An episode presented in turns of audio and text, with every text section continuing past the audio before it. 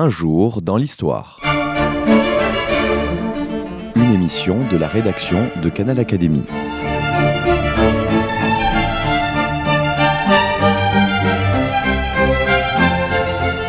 On retrouve Christophe Dickès.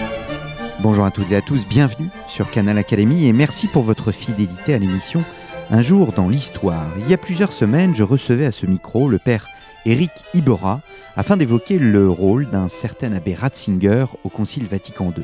Il s'agissait du premier volet de trois émissions consacrées donc à cet événement qui, il y a 50 ans très exactement, bouleversa l'Église. Un événement qui, encore aujourd'hui, suscite les critiques, des commentaires, des interprétations et parfois même les passions. Alors, pour évoquer à nouveau ce concile, eh bien, je suis heureux de recevoir Philippe Levillain. Philippe Levillain, bonjour. Bonjour. Merci d'avoir répondu à mon invitation. Vous êtes historien, spécialiste de l'Église contemporaine. Vous avez publié de nombreux ouvrages sur la question. Je citerai notamment et surtout ce dictionnaire historique de la papauté que vous avez euh, dirigé chez Fayard, un ouvrage de référence par excellence.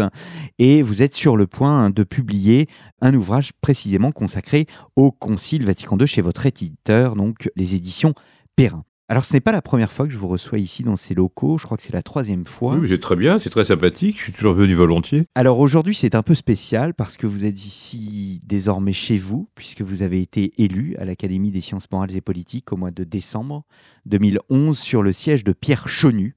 Vous êtes d'ailleurs le confrère d'un certain Benoît XVI, qui a été élu alors qu'il était le cardinal Ratzinger en 1992, si mes souvenirs sont bons. Donc Benoît XVI qui est également membre de l'Académie des sciences morales et politiques. Alors, pour l'anecdote et pour l'humour, peut-on se permettre d'appeler un pape cher confrère? Je crois que non. Je ne pense pas que le pape s'en formaliserait, parce que pour le peu que je l'ai vu, disons, pas vraiment en tête à tête, tant s'en faut, sauf une fois, avec quand même quelqu'un qui est à côté de lui. Le pape est un homme simple, euh, il parle un français admirable, donc il comprendrait très bien que l'audace est forte. De toute façon, c'est Joseph cardinal Ratzinger qui est élu à l'Académie des sciences morales et politiques, ce n'est pas Benoît XVI. Mais comme il a toujours tenu cette disjonction dans ses écrits entre le fait qu'il occupe la charge suprême et qu'il est aussi le théologien Joseph cardinal Ratzinger, le père Ratzinger autrefois, il est resté là, je dirais, il n'y a pas de raison de démissionner, puisque de toute façon le cas n'est pas prévu. Il occupe d'ailleurs un fauteuil qui est réservé aux associés étrangers, il est allemand, et en tant que romain, d'ailleurs il peut y rester, puisqu'il est citoyen romain maintenant.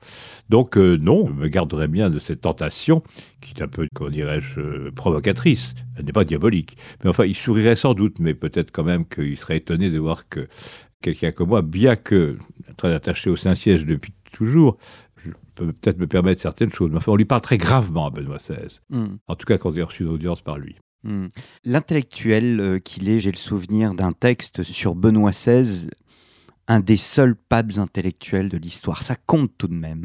Oui, c'est pas un des seuls papes intellectuels de l'histoire. Je ne sais pas de qui est ce texte, mais c'est une exagération. Je veux dire, ça met en dièse, je dirais, une capacité euh, de s'attacher à euh, exprimer les vérités de la foi et ses sources, qui n'appartient pas à tous les papes de cette façon-là, c'est-à-dire d'une façon très très euh, intellectuelle, en ce sens qu'il utilise beaucoup le langage. Ratzinger avant et Benoît XVI sont des hommes de l'herméneutique, c'est-à-dire qu'ils cherchent à expliquer ce qui est explicable dans la transmission des textes, et surtout ceux qui sont repris par Vatican II dans un langage qu'on peut dire plus moderne, c'est-à-dire qui tient à la fois la tradition et qui en même temps essaie de comprendre comment on peut appréhender ces textes pour euh, les besoins d'une intelligence moderne, certainement, mais il n'est pas moins, il est différemment, mais il n'est pas moins que Paul VI. Euh, Pie XII était aussi un pape très intellectuel. On fait trop la distinction entre l'intellectuel, donc le théologien, et le pastoral. C'est vrai que Benoît XVI est un théologien. Et ceci est une dimension que n'avaient pas les autres souverains pontifes. Aucun. Pillon était un grand savant, mais je veux dire qu'il n'était pas un théologien. Benoît était un théologien. Il a dit que la théologie, ce n'était pas parler sur Dieu, c'est parler de Dieu. Hmm. Il l'a dit à plusieurs reprises, c'est-à-dire qu'il parle en fonction de ce qu'il sent en tant qu'exégète du discours de Dieu et non pas du discours sur Dieu. Le discours sur Dieu est un discours historique, le discours de Dieu est celui qui est permanent dans les siècles des siècles, j'allais dire Amen, mais presque. Et c'est ça qui fait sa force. En même temps, c'est un homme qui a le sens éminent du concret. Par exemple, Jésus de Nazareth, tome 1, est étonnant, puisque on assiste à la réponse à toutes les questions qui sont posées par le Notre Père. Hmm. Alors, quittons Benoît XVI hein, et faisons un bond dans le temps sur ce concile. Je vais me répéter, vous allez publier prochainement un livre sur ce concile aux éditions Perrin et nous nous reverrons à cette occasion. Mais j'ai souhaité réaliser cette émission pour que nous nous inscrivions moins dans l'interprétation du concile, davantage dans l'histoire du concile. Le concile est annoncé trois mois à peine après l'élection de Jean XXIII en 1958. L'élection et l'arrivée de Jean XXIII au pouvoir suprême semblent donc indissociables du concile annoncé. Est-ce que le nouveau pontificat constitue une coupure dans l'histoire de l'Église et surtout une coupure après le long règne de Pie XII, un règne qui va durer 19 ans? Oui, alors vous avez tout à fait raison. C'est le 25 janvier 1959 que, réuni à Saint-Paul-hors-les-Murs, Jean XXIII, devant les cardinaux médusés, muets, glacés, dit-on, annonce son projet, ce qui est important, de convoquer un concile dont il nomme pas le nom, qui sera donc un nouveau concile, en même temps qu'il annonce, chose importante, ce qui d'ailleurs efface un peu l'effet d'annonce, hmm. la convocation d'un synode romain et une révision du code de droit canonique de 1917. Donc euh, il y a trois choses qui témoignent une volonté d'aborder l'Église sous un angle avec une caméra neuve. Je dirais de reprendre les formules du code de 1917, de réaliser un synode romain qui remette un peu la question des diocèses et la romanité au cœur du système. Et le concile, peut-être, peut-être. Ce n'est qu'en août 1962 que le concile sera confirmé, après une phase anté-préparatoire qui dure un an et qui ne commence qu'en juin 1959 par une lettre fameuse du cardinal secrétaire d'État, le cardinal Tardini, à tous ceux qui peuvent euh, postuler, si j'ose dire, à devenir conciliaire, c'est très mal dit ce que je dis, mais enfin, aux évêques, aux archevêques, aux métropolites, au largement, c'est la, la convocation la plus large de la catholicité, et le monde chrétien qui est faite. Bon, Ensuite, une phase préparatoire qui fait que d'après les vœux qui sont émis euh, par la consultation Tardini, un an après, sont élaborés 72 schémas qui vont donner, je dirais, la première pâte à modeler mm. ou à pétrir, plutôt le premier pas à pétrir du concile. C'est un projet. Alors pourquoi ce projet qui a été présenté avec insistance par Jean XXIII comme étant un projet inspiré? Il s'est réfugié à la providence. Il y a d'ailleurs quelque chose d'extraordinaire qu'en 1959, un pape parle de providence, c'est-à-dire qu'il aurait été littéralement visité par une force plus grande que la sienne. Je crois qu'il y a une explication plus humaine, que je donnerai d'ailleurs dans le livre qui sera publié par l'édition Perrin. Jean XXIII, le soir de son élection, est dans une immense solitude. Son neveu a écrit un peu, mis de mémoire, mis d'histoire euh, sur son oncle, raconte comment, au soir de l'élection, il est seul dans des appartements euh, qui ne sait pas être les siens ou pas les siens, qui sont ceux du secrétaire d'État, le cardinal Malionnet, qui est mort en 44, que Pie n'a pas du tout remplacé. Ces appartements qui sentent un peu, comment dire, le salpêtre, pour ne pas dire, euh, qui sentent euh, le moisi. Il a son fidèle secrétaire avec lui, et tout le monde s'est retiré, y compris ceux autour du Vatican qui l'ont gardé. Il est là seul et il dit, dans cette solitude incroyable où se trouve un homme qui était acclamé après 14 tours de scrutin. Et adesso che facciamo? Et maintenant, que faisons-nous? Et son secrétaire, euh, dont le nom m'échappe pour l'instant, ça va me revenir, lui dit Mais je vais vous chercher des rafraîchissements. Il ne sait même pas s'il y a des rafraîchissements. Donc il erre dans cet appartement déserté depuis 14 ans, qui n'a pas été occupé, puisque Tardini et Montigny étaient tous des pro-secrétaires d'État, Montigny jusqu'en 1953. Il erre. Jean 23 a cette très belle phrase, il dit, mais disons les vêpres. Hmm. Donc ils disent les vêpres, et ensuite ils cherchent une chambre pour Jean XXIII dans les appartements, dans les palais apostoliques, parce qu'il n'est pas question d'occuper la chambre de Pie XII.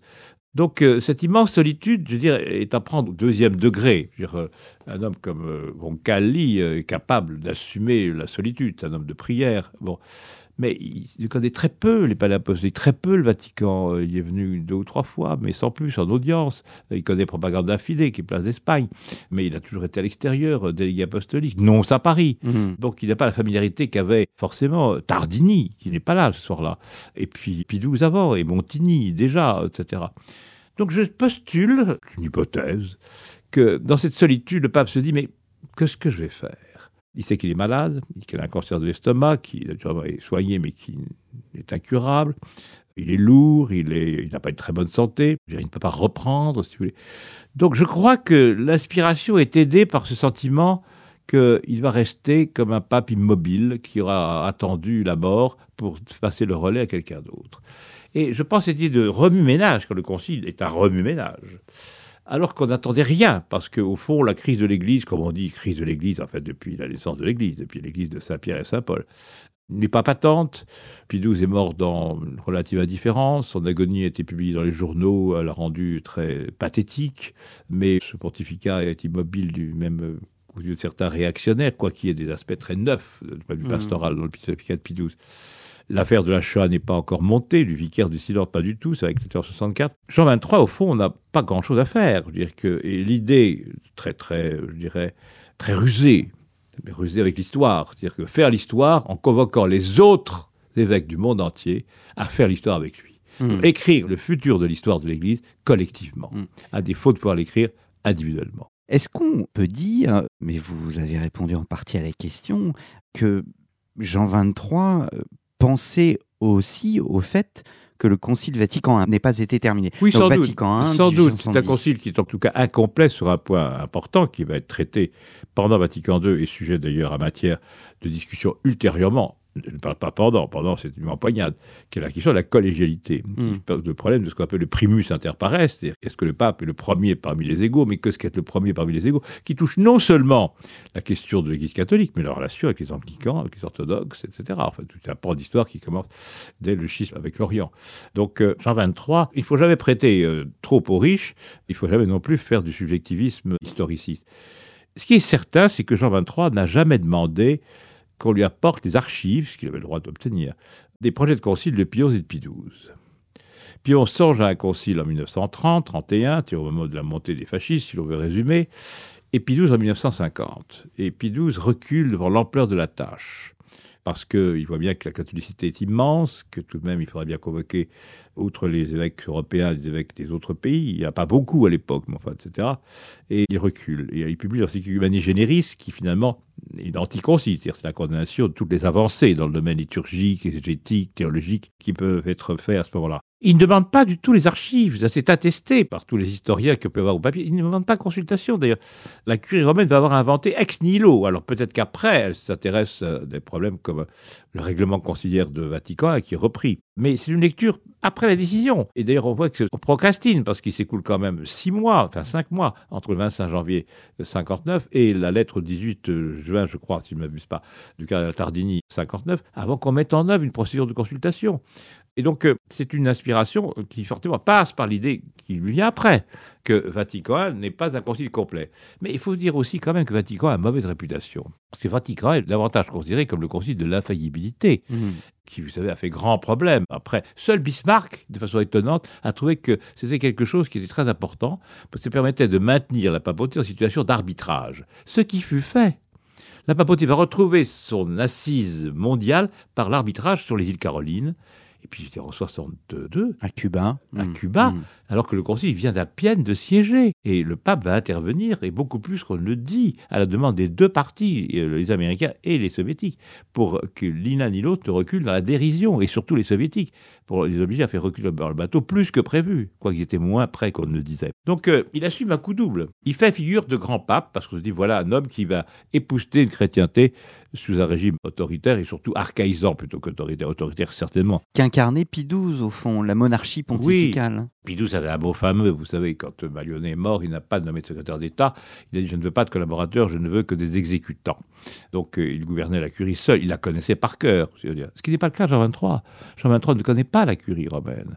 Et d'ailleurs, il sera d'une certaine façon, euh, je dirais, ahuri par l'autorité, ahuri entre guillemets, comme on dit maintenant, par l'autorité du préfet pour euh, la congrégation de l'index, qui deviendra la congrégation pour la doctrine de la foi, le cardinal Alfredo Ottaviani qui va quand même lui causer un sérieux problème au Concile. D'autre part, il n'envisage qu'une seule session. Il pense qu'en 3-4 mois, l'Église va percevoir avec 2500 personnes, des experts, puis un peu plus tard euh, des observateurs, une façon, je dirais, de faire le ménage, j'insiste, dans tout ce qu'il y a de poussiéreux, de passer le plumeau, de remettre en avant des livres qui ont été négligés, de faire des transformations, évidemment, comme c'est un concile pastoral, je pense de supprimer l'index, en tout cas de l'adoucir, etc. Davantage de pastoral, créer un système de communication meilleur, qui d'ailleurs sera le premier schéma qui sera examiné et voté par l'Assemblée conciliaire en 1963, voilà, avec celui sur la liturgie. Donc je crois qu'il y a ça, j'exagère un peu le trait, je force, mais cette solitude de Jean XXIII qui devient un populaire, parce qu'au fond, il se dit, mais j'ai 3-4 ans de règne, qu'est-ce que je vais faire? C'est d'ailleurs le même problème qui se posera à Jean-Paul Ier. Philippe Levinin, nous nous retrouvons dans un instant.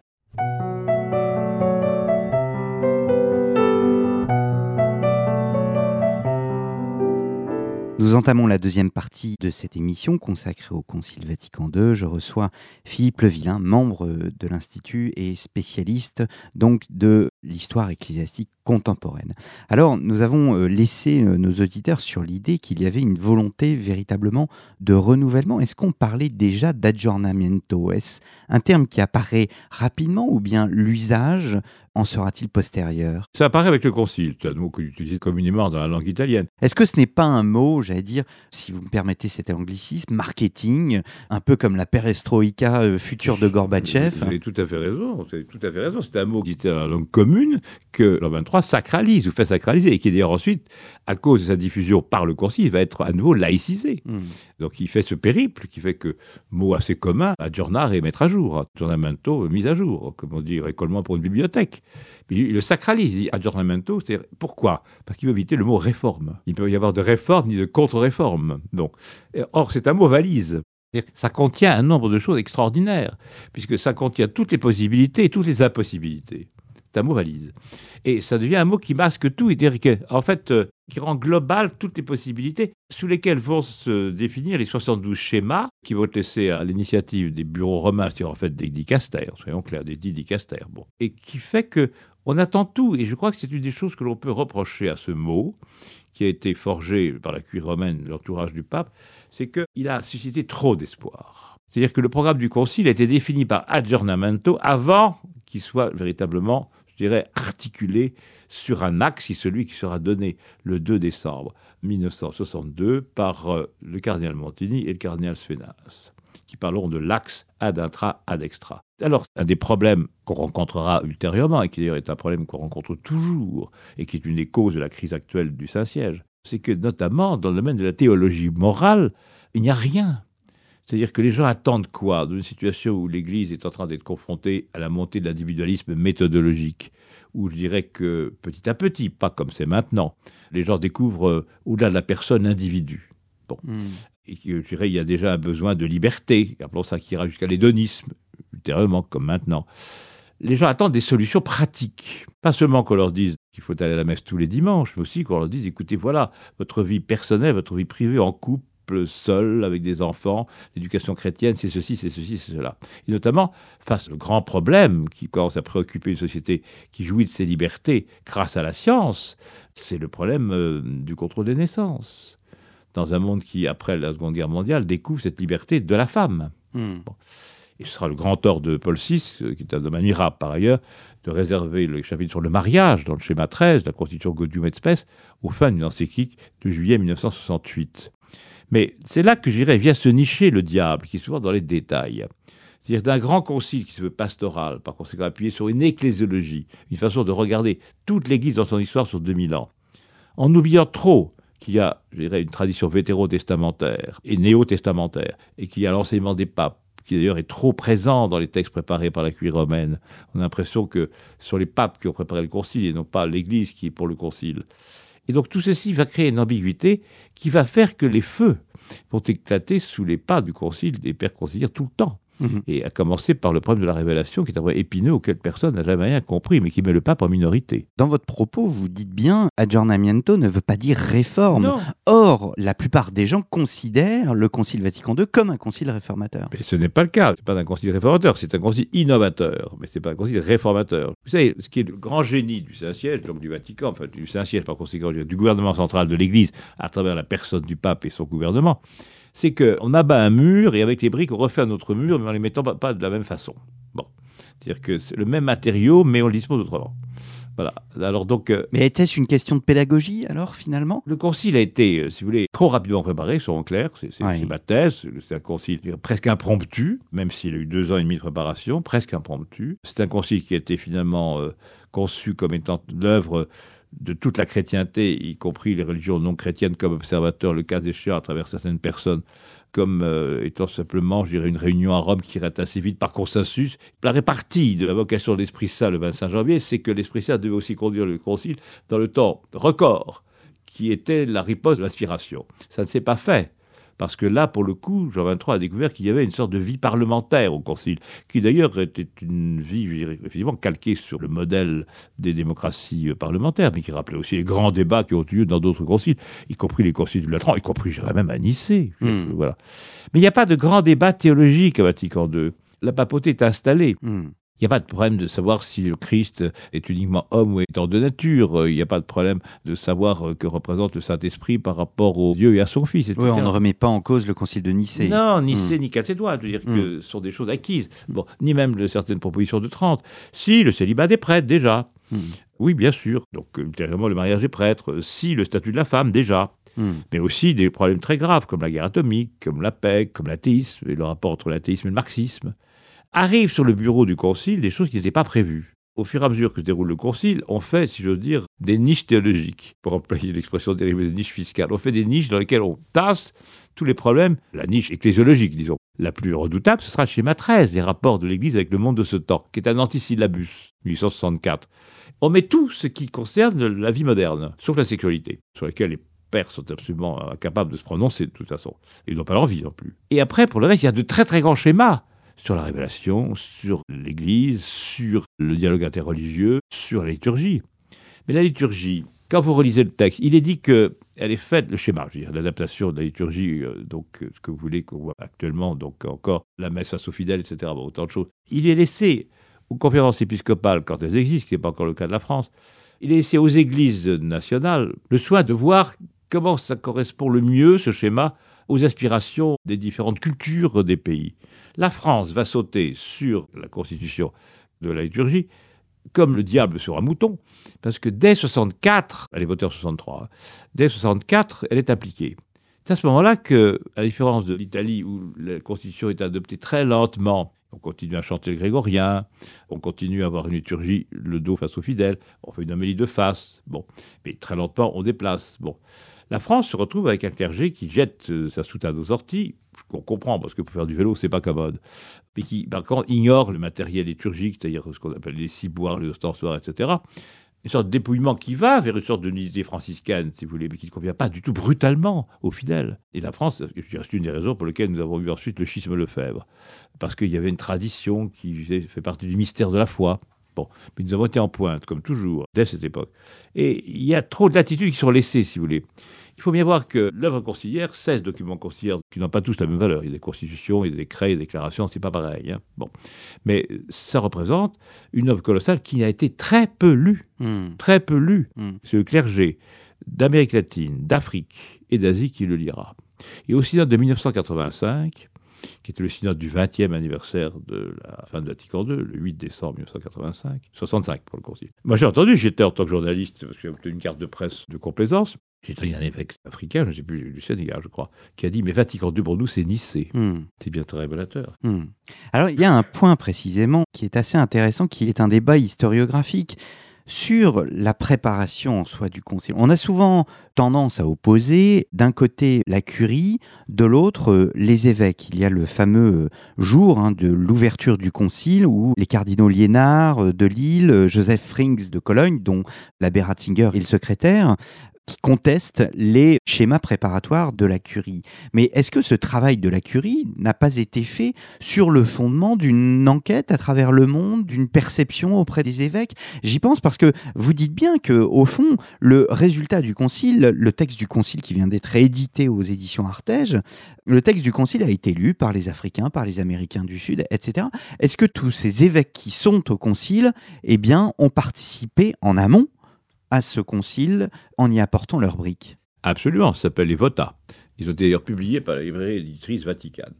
Mais la question fondamentale, c'est de trouver, pour les évêques qui arrivent à Rome avant le 11 octobre, qui sont d'ailleurs euh, stupéfaits, parce qu'il faut bien voir que dans le concile, il y a une atmosphère qu'on a totalement oubliée, qui est la retransmission par Eurovision, le 11 octobre, le pape pour ses Gestatoria, qui arrive derrière avec les fabelles, comme autrefois, le tout est Pétrus, etc., les mille invités, Rome tout entière qui défile la nuit, etc., au flambeau, enfin, il y a une très grande allégresse chrétienne Mm. que incarne la capacité d'imaginaire des Romains. Et ils vont découvrir euh, ce que sont au fond leurs vœux, Hmm. qui ont été synthétisés par les bureaux romains, comme on dit, c'est en fait par la curie romaine. Et ils sont stupéfaits. Donc c'est pas les schémas, pardonnez-moi, qui sont discutés, c'est les élections aux commissions conciliaires. Parce qu'on leur demande de voter pour faire des commissions conciliaires qui succéderont aux commissions préconciliaires. Les commissions préconciliaires, auprès desquelles ont d'ailleurs été accrédités, sollicités, ils sont venus souvent des évêques du monde entier. Mais Enfin, c'est un travail qui stipulait que c'était plutôt le noyau d'Europe que celui des nations ou des États plus lointains, ou des continents même. Ça a été broyé, mâché, présenté d'une façon où ils ne se reconnaissent pas. Et dans les conditions conciliaires, on leur propose des listes où ils voient qu'en fait, il s'agit de reconduire les commissions préconciliaires. Mutatis mutandis. Il se trouve à la position d'un Premier ministre, prenez le cas actuel, qui n'aurait pas le loisir de pouvoir changer son gouvernement après des élections législatives. Vous voyez ce que je veux dire, je n'en dis pas plus. Eux, ils veulent changer l'orientation donnée par le gouvernement. Ils ne veulent pas savoir ce que le gouvernement de l'Église, pour le coup c'est un mot juste, a fait des votats qu'ils ont exprimés pendant près d'un an, en disant des consultations. Il y a un jeune euh, futur cardinal qui va faire ça à Cracovie, c'est Monsieur Voltila, qui va consulter, je dirais, les fidèles dans des assemblées de fidèles, etc. Bon, c'est vrai aussi dans certaines régions en France, par exemple en Bretagne, etc. Bon.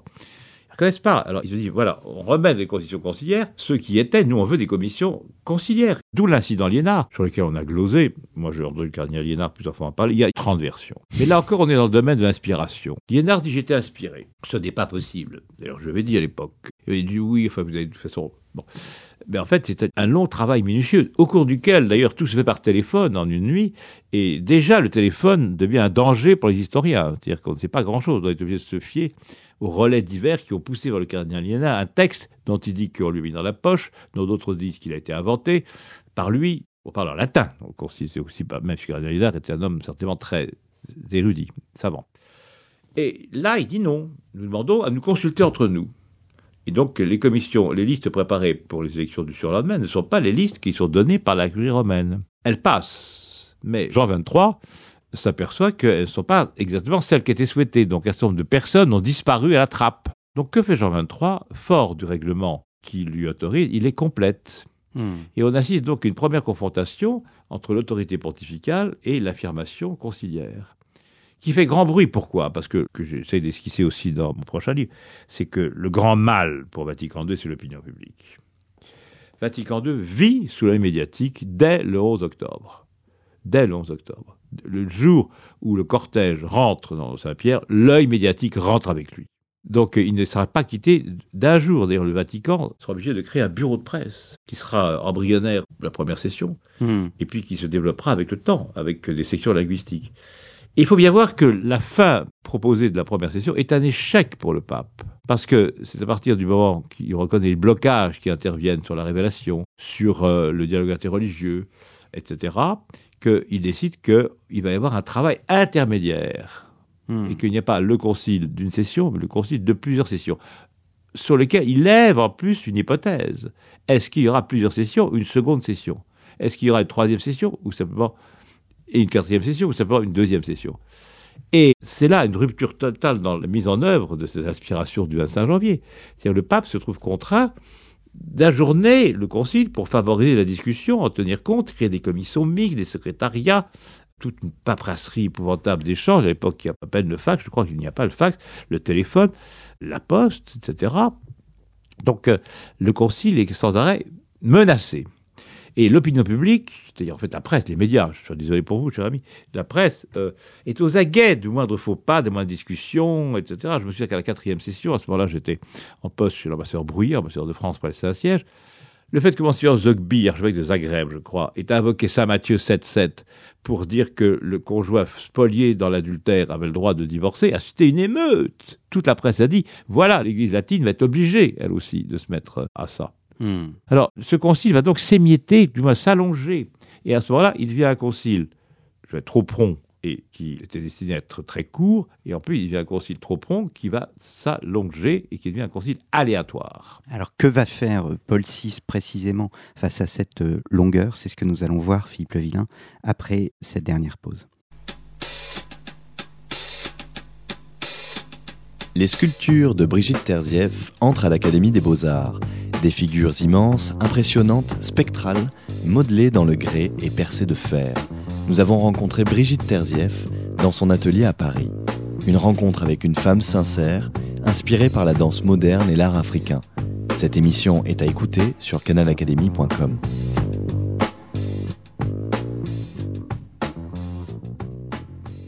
Nous entamons la dernière partie de cette émission consacrée au Concile Vatican II. Je reçois Philippe Levillain, membre de l'Institut et qui prépare un livre qui paraîtra très prochainement, donc sur le Concile, un livre qui paraîtra aux éditions Perrin.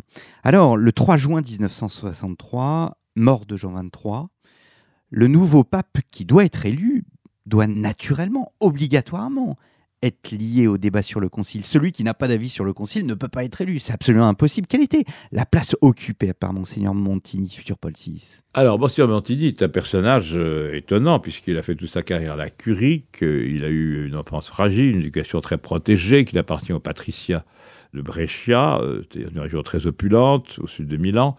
Donc il est lombard et il fait une carrière fulgurante et statique à la curie puisqu'il est envoyé à un moment donné euh, à la légation de Varsovie et il ne peut pas y rester pour des raisons de santé. Alors il va jusqu'à la fonction de pro-secrétaire d'État de Pie XII.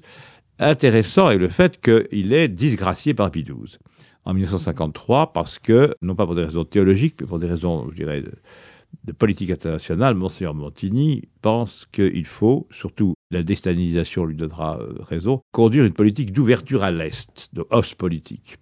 Ce qui n'est pas du tout le cas de Pidouze, qui est atlantiste. Donc, euh, il est envoyé à Milan, d'une certaine façon, pro mauvaisature, ut mauvaisature, mais là, à Milan, c'est le siège de Saint-Ambroise.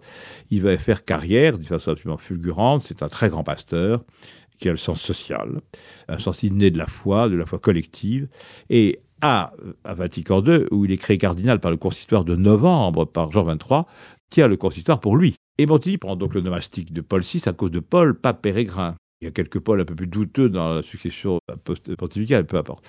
Il est élu pour ça, vous avez raison. Mais je dirais, canoniquement, le nouveau pape n'est pas obligé. Le consul est suspendu à la mort de Jean XXIII, comme toutes les charges curiales sont suspendues. Et il est élu pour ça. Pourquoi? À cause du fameux discours auquel j'ai fait allusion tout à l'heure, du 2 décembre 1962, au cours duquel il a défini avec Suenas l'axe du concile. Il y a donc chez lui une capacité de synthèse et une proposition, je dirais, à la fois de réflexion sur l'interne et d'ouverture à l'externe, ce qu'on a appelé la révolution copernicienne, qui fait que l'Église ne dit plus au monde je vais vous dire qui je suis pour que vous veniez vers moi. Elle dit au monde dites-moi qui vous êtes pour que je puisse venir vers vous.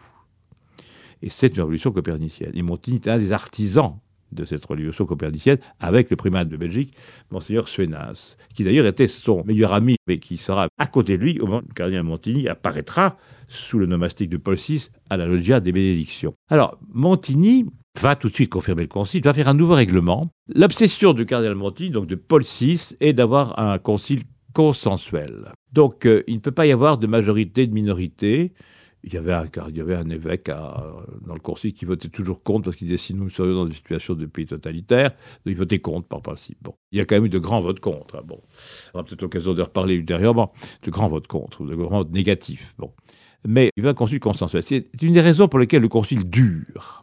Et notamment, il va durer sur le dialogue interreligieux et sur le schéma 13, dont on a déjà abondamment parlé. Et donc, après la deuxième session, 63, donc septembre, décembre 63, trois mois toujours.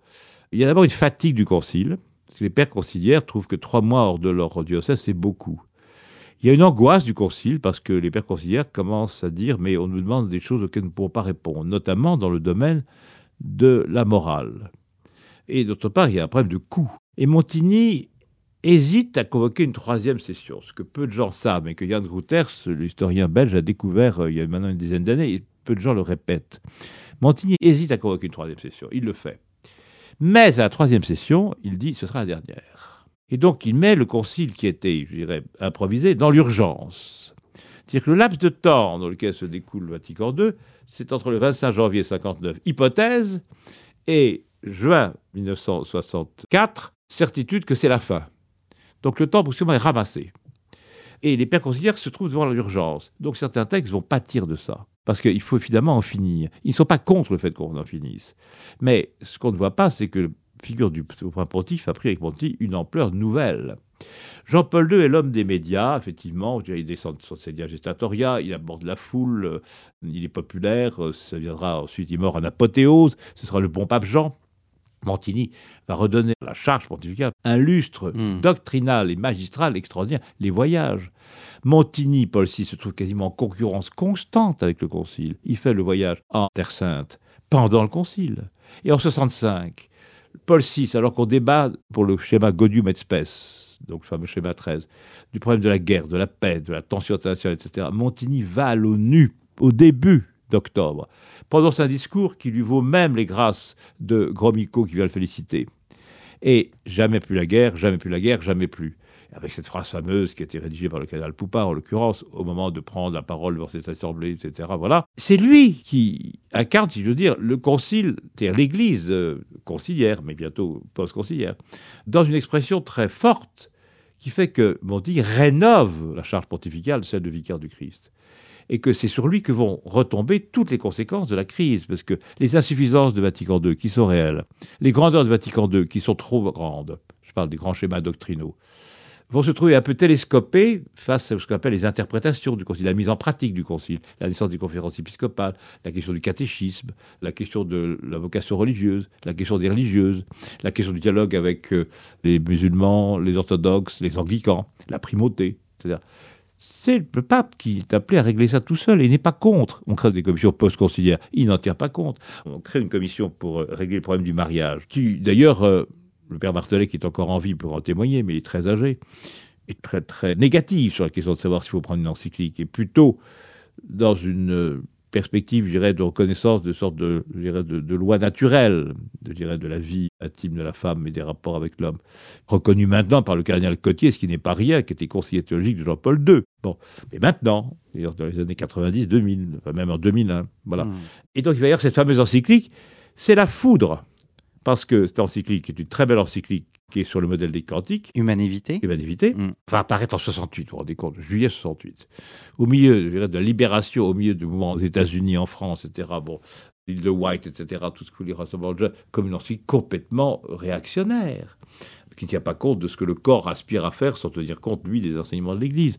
C'est à ce moment-là qu'il va y avoir une hémorragie euh, constante et dure euh, du clergé, des séminaires, euh, même de leur charge pastorale. L'ancien supérieur du séminaire français de Rome disait que la métamorphose du séminaire français de Rome, c'est après 68. Hmm. Mais à vous entendre, un concile mal préparé, un concile qui traite les questions par niche, c'est votre expression. Il y a eu trois sessions, on dit ça sera la dernière, finalement il y a une quatrième session. On se dit mais enfin quel manque d'organisation. Non, on peut dire que c'est un concile qui a promis trop pour parce ce que- qu'il il a promis trop pour ce qu'il a donné et qui n'a pas donné assez pour ce qu'il a promis, si vous voulez dire que voilà. Il a levé de grandes espérances. Ce qu'il faut bien voir, c'est que le concile a expliqué au monde que l'Église pouvait parler au monde moderne et que le concile balbutie, sauf euh, les grands textes, qu'il y a très grand renouveau dans le domaine, je dirais, aussi bien de l'ecclésiologie que dans le domaine de l'exégèse, bon, indiscutablement. Le problème, c'est que ce sont des débats enfouis, parce que face à une opinion publique qui était avide de compréhension, je dirais, il y a des subtilités de l'ordre de la théologie qui échappent. Bon, et qu'on ne voit que la face visible de l'Église, la Mm. pratique, euh, la pastorale. Le mot pastoral qui a été prononcé voulait dire que ce n'est pas un concile doctrinal. Pas doctrinal, ça veut dire quoi? Ça veut dire qu'il n'y aura pas de condamnation. Bon, il n'y a pas eu de condamnation. La seule qui a été à un moment donné un des enjeux du concile, la condamnation du marxisme, qui n'a pas été faite, et du communisme surtout, qui en Mais qui avait été faite par Pillon. voilà, non, mais par, oui, par Pillon, et qui a été levé par. XII. Hmm. Mais c'est le seul moment où il y a eu une très lourde confrontation, et le cardinal, enfin, le- oui, le cardinal Voltaire, à ce moment-là, était intervenu très fortement. Hmm. Je suis sévère pour le concile, peut-être 50 ans après. Si le concile n'avait pas eu lieu, l'Église serait en grand mal, en grand, grand dommage. je dirais. Mm. Mais si aujourd'hui, je crois qu'elle est à nouveau, mais ça c'est au niveau du Saint-Siège. Mais il y a une révolution, là encore j'utilise votre expression, une révolution copernicienne. hein. Dites-moi qui vous êtes pour que je puisse aller vers vous. Est-ce que ce n'est pas, au fond, le risque de rentrer dans une forme de crise identitaire que Benoît XVI tente, euh, je me souviens très bien d'un colloque organisé par vous un an après l'élection de Benoît XVI, où un de vos anciens élèves, Gilles Ferragu, disait que Benoît XVI, on avait l'impression qu'il recentrait en quelque sorte l'Église et qu'il souhaitait resserrer l'identité et compter ses troupes plutôt que d'aller euh, à droite et à gauche, donc de recentrer afin d'affermir dans la foi. C'était d'ailleurs le thème des JMJ à Madrid l'an dernier. Donc pour, en quelque sorte, revaloriser une identité qui, en plus, est mise à mal par tous les scandales, le scandale de la pédophilie, etc. Je crois que vous avez tout à fait raison. D'ailleurs, on voit que dans le jeune clergé, il y a un intransigeantisme qui n'est pas politique, mais qui est euh, et identitaire et ecclésiologique, si vous Mm. voulez. l'idée de Benoît XVI euh, qui est exprimée dans un livre que je n'arrive pas à retrouver. C'est Pusilus Grex, c'est Grex, petit troupeau, mes troupeaux. C'est de vrai des chrétiens fervents, convaincants, actifs, mm. mais qui soient vraiment des gens qui mènent une vie chrétienne. Ce qui n'est quand même pas le cas. Selon la sociologie religieuse de Gabriel Lebras, vous savez, il y avait les pascalisants, les pratiquants, les pratiquants réguliers, les pratiquants pour les grandes fêtes, les pascalisants, etc. Aujourd'hui, cette typologie de Gabriel Lebras ne tient pas la route parce que il y a très peu de pratiquants réguliers, et messalisants si vous voulez. Enfin bref, je crois qu'il y a un déchirement du tissu de la pratique. D'ailleurs, regardez, les églises sont quand même. Je parle en Europe, hein, hmm. pas en Italie, même en Italie, elles sont très féminisées. C'est la thèse de Benoît XVI. C'est-à-dire, il faut que vraiment ce soit des chrétiens convaincus, des chrétiens dont euh, c'est un génie à éclairer la route par des textes de grande subtilité et en même temps très lisibles, parce que Benoît XVI a une très grande capacité de clarté hmm. quand on l'entend et quand il écrit. Une chose me frappe, si j'ai encore quelques secondes pour vous le dire, j'ai assisté à l'audience qui a été donnée, voilà maintenant 4-5 ans, je crois que c'est en 2008, si je ne m'abuse, par euh, Benoît XVI aux membres de l'Institut Paul VI, à Brescia, mm. qui tient euh, très haut la mémoire de ce pape. Et la première partie du discours qu'il a adressé aux membres était un discours qui a été rédigé par euh, la secrétaire d'État, donc qui était un discours, je dirais, assez banal. La seconde partie, j'ai eu le sentiment que le pape, en faisant l'éloge de Paul VI, se regardait dans un miroir et qu'il se voyait à travers Paul VI comme Paul VI. Avec euh, ce que Paul VI a ressenti à la fin de sa vie, à partir des années 70, je dirais, cet effet de martyr, quelqu'un qui supporte la crise entière de la chrétienté, je dis bien, qui en même temps fait des efforts qui ne sont pas reconnus.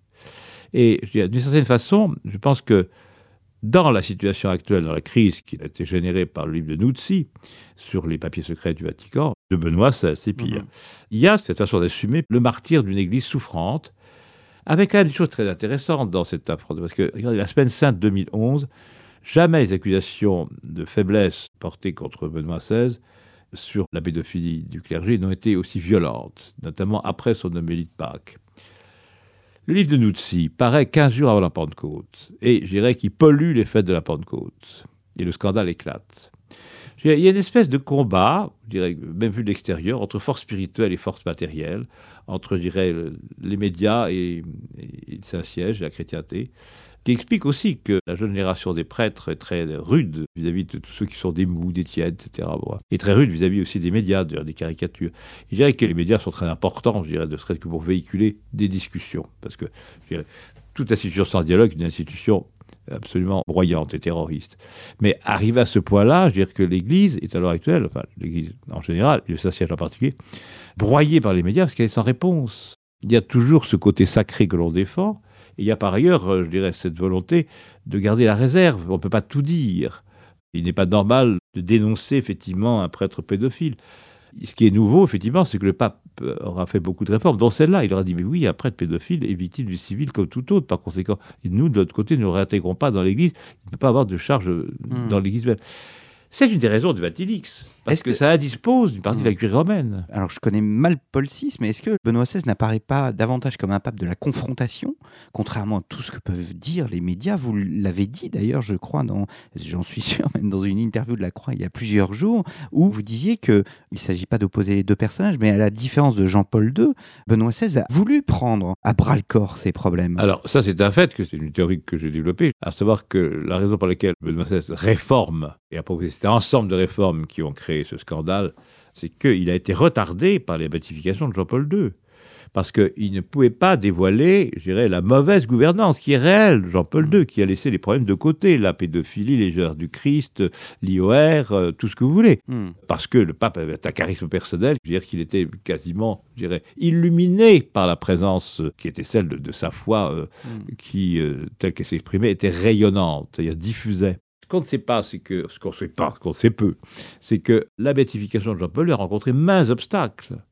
Que le cardinal Sodano, son secrétaire d'État, a refusé de témoigner que le cardinal Danès, euh, archevêque de Malines, a dit que c'était trop tôt et précipité, que le cardinal Martini, euh, qui était donné comme étant un des challengers impossibles au demeurant de Ratzinger en 2005, a dit que Jean-Paul II était surtout un homme des médias, n'était pas vraiment un grand pasteur. Hmm. Euh, il faut savoir ça.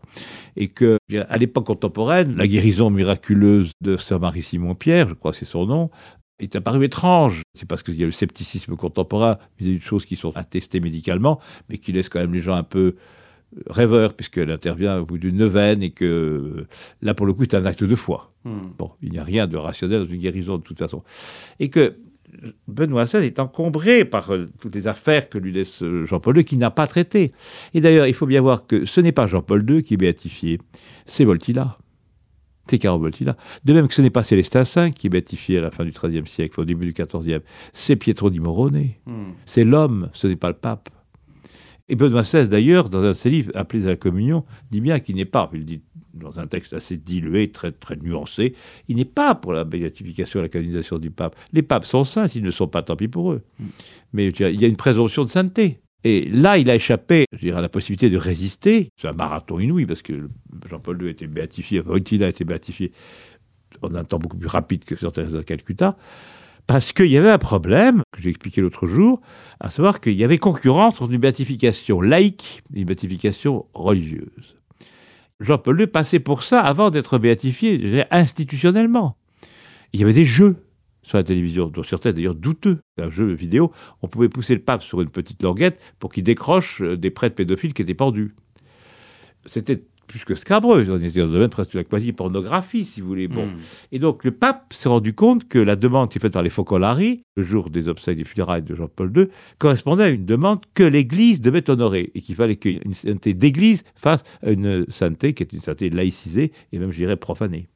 Bah écoutez, Philippe Levillain, merci beaucoup. Le temps passe malheureusement trop vite, donc nous resterons sur cette image de Benoît XVI, euh, pape de la confrontation. Nous nous retrouverons, Philippe Levillain, à la rentrée, si vous le voulez bien, pour continuer cet échange, donc à la suite de la sortie de votre ouvrage qui interviendra, j'imagine, en octobre, le mois anniversaire du Concile. Absolument. Merci beaucoup Merci et à vous. à très bientôt pour un nouveau numéro d'Un jour dans l'histoire.